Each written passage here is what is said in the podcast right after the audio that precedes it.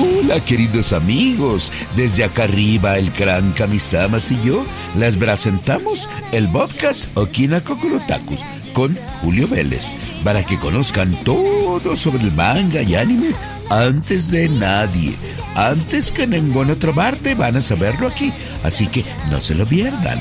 Acá las esperamos.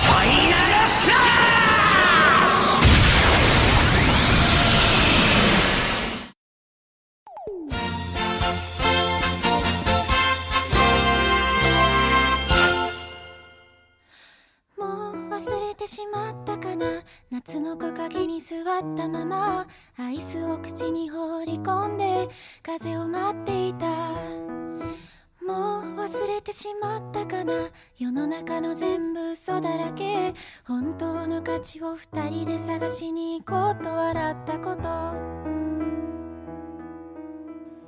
Ohayo, queridos amigos, pues ya lo dijo el gran Mr. Popo. Es un gusto darles la bienvenida al programa 10 de Okina Kokorotaku.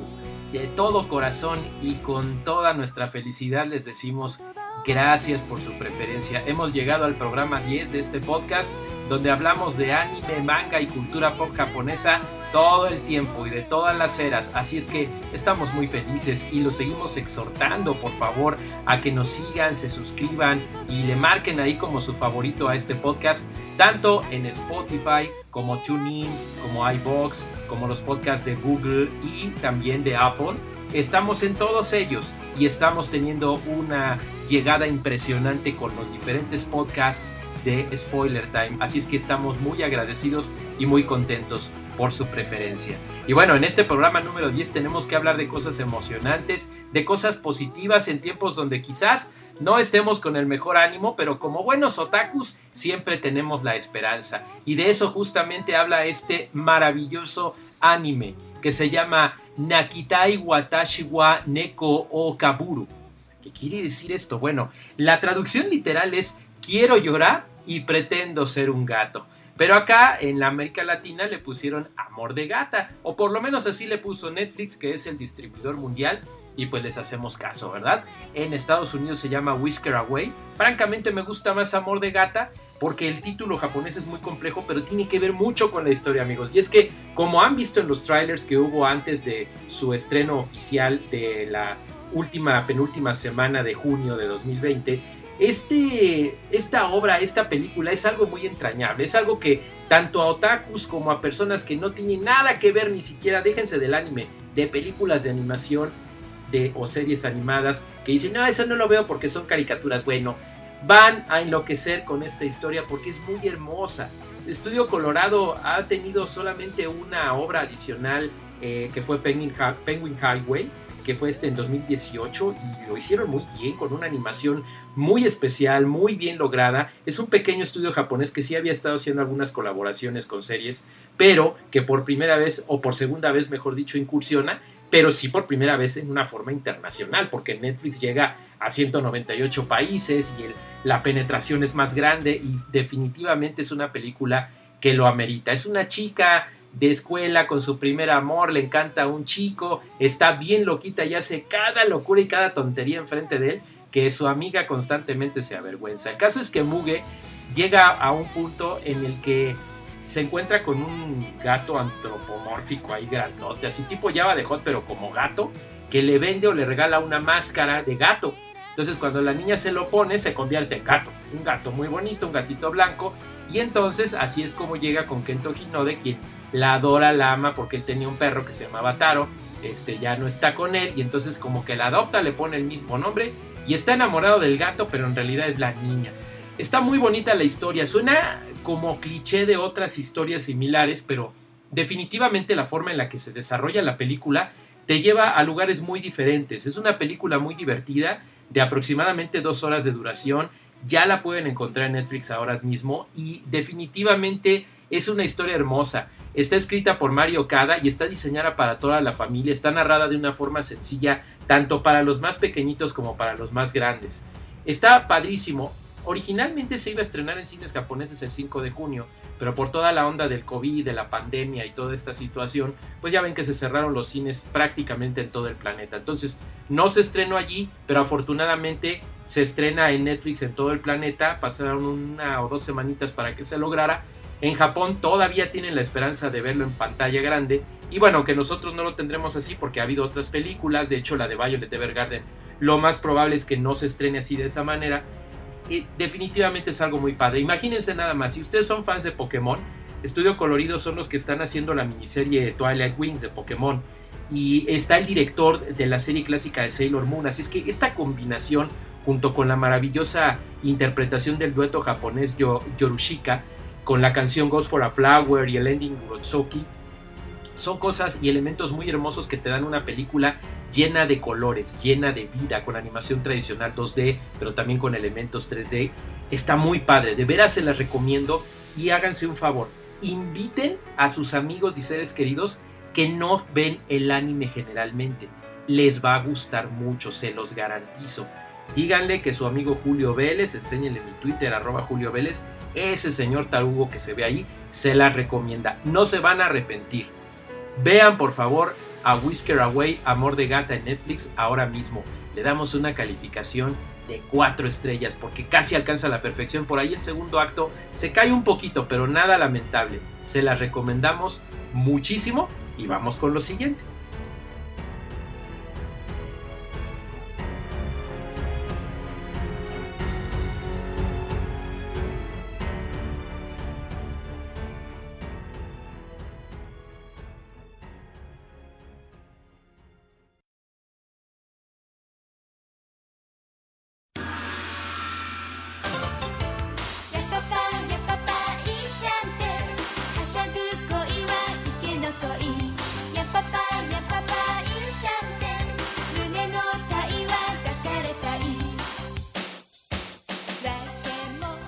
Lo siguiente es platicarles acerca de...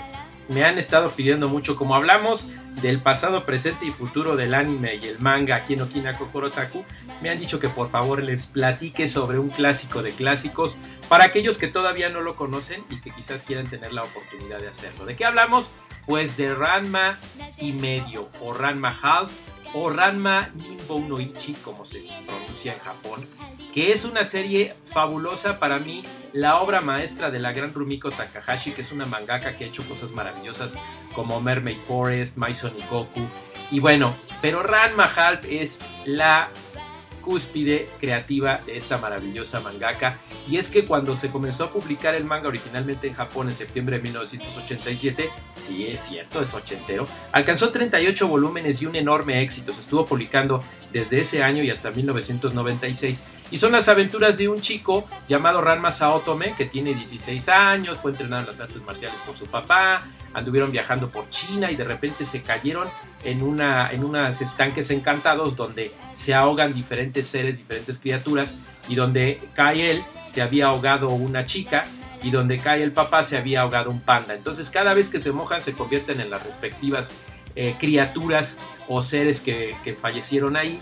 Y bueno, se pueden imaginar que es una diversión extraordinaria lo que ocurre a partir de entonces. Ranma Hal después fue adaptado al anime, ahí por el año de 1989, solo dos años después de detectarse el gran éxito por parte de Shogakukan del manga, y allá en Japón en Fuji se estrena, y fueron en total 161 episodios, con un final muy diferente de lo que fue el manga, porque pues termina antes el anime y después termina el manga. De hecho, pues no es un final concreto, hagan de cuenta que quedó incompleto por alguna razón y no, no ocurrió el final tal como pasa en el manga. De todas maneras, el final del manga es muy ambiguo, es medio extraño y pues a final de cuentas es una obra muy divertida. A mí me gusta tanto el manga como el anime, pero el anime lo maravilloso es que llegó en una época a México y América Latina en la que estaba la censura en boga y entonces fue muy padre porque primero cuando llegó, por ejemplo, a México en Canal 5, fue algo muy divertido porque no había censura de repente hay desnudos frontales, o sea, cuando, cuando este cuate se transforma en chava, se llegan a ver los pechos, pero no de una forma explícita, ni grosera, ni nada. Pero el asunto es que aunque esto en Japón es común, pues acá fue un escandalazo, ¿no? Entonces cuando se comenzó a transmitir el 16 de junio de 1990, bueno, no, no es cierto, fue el 25 de diciembre de 1997 en Canal 5, pues no hubo censura, pero después ya se agarraron a censurar, ya luego las transmisiones de, después de que su salida al aire del 99 se vuelve a transmitir en el, en el 2000 a 2004 y ya estaba súper recortada. Luego llega TV Azteca y como que al principio no había censura y otra vez. Pero en diferentes regiones como El Salvador, República Dominicana, Colombia y por supuesto nuestros queridos amigos de Argentina, sí llega completo. Eh, por ejemplo, Argentina llegó directamente por Primer y, estuvo padrísimo porque fue la primera versión con el doblaje original que fue realizado en México, por cierto que es otro gran acierto de esta serie cuando llegó a América Latina, porque sí había cosas muy japonesas, pero la tropicalización no fue tan mala. Se hizo en Audiomaster 3000, la dirección fue a cargo de Rocío Prado, la traducción a cargo de, de Clemen Larumbe, entonces estuvo más o menos homogénea, estuvo divertida. Y bueno, las voces de Carlos Hugo Hidalgo, Irma Carmona, Rosy Aguirre, Gerardo del Valle, Humberto Ramírez, Araceli de León fueron fabulosas y muy entrañables. Hasta la fecha lo seguimos recordando. Lamentablemente, creo que en México se sigue transmitiendo en TV Azteca, salteado como acostumbra esta televisora pésima para transmitir animación japonesa, igual que Televisa, pero lo que estamos suplicándole a Prime Video es que así como nos ha estado trayendo Heidi, Massinger, por favor traigan Ranma. Así es que Vamos a enviarles esta petición en especial dentro de Ojina Kokorotaku número 10, pero también ustedes amigos pidan de manera amable en las redes sociales de Prime Video Latinoamérica, pues que por favor incluyan esta maravillosa serie que está totalmente doblada junto con sus especiales, porque eso sí me consta, conozco a varios amigos del doblaje que estuvieron haciéndolo, los 161 episodios y los especiales, sería fabuloso, fabuloso que los incluyeran en el catálogo de Prime Video. Por lo pronto, si la pueden ver, por ahí hay colecciones en DVD, por ahí de repente la pueden ver en la televisión, no se la pierdan. Hay varias ovas, varios especiales, me parece que son ocho las ovas, y, está muy padre, se las recomiendo.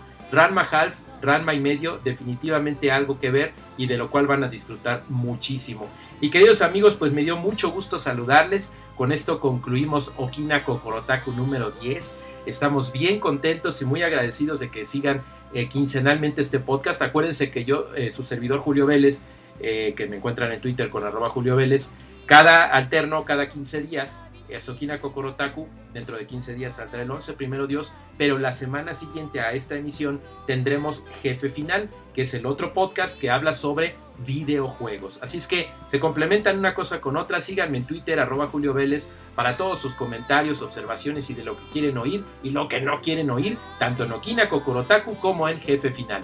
Síganos, suscríbanse por favor. Spotify, TuneIn, iBox, Apple, Google, estamos en todas esas plataformas dispuestos a servirles y a darles unos minutos de entretenimiento. También los demás podcasts de, Spot, de Spoiler Time los esperamos con mucho gusto que los escuchen, que los disfruten y que nos sigan. Queridos amigos, soy Julio Vélez. Hasta la próxima. Cuídense mucho, por favor.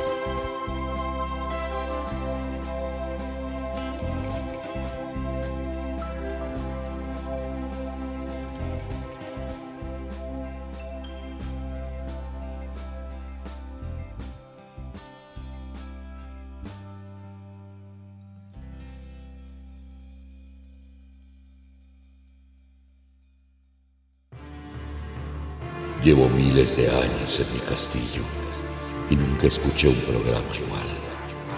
Esto fue Okina Kokorotaku y como yo seguramente ya estás enterado sobre lo último en anime, no te pierdas el próximo programa en lo que yo busco cómo derrotar al maldito Trevor Belmont de una vez por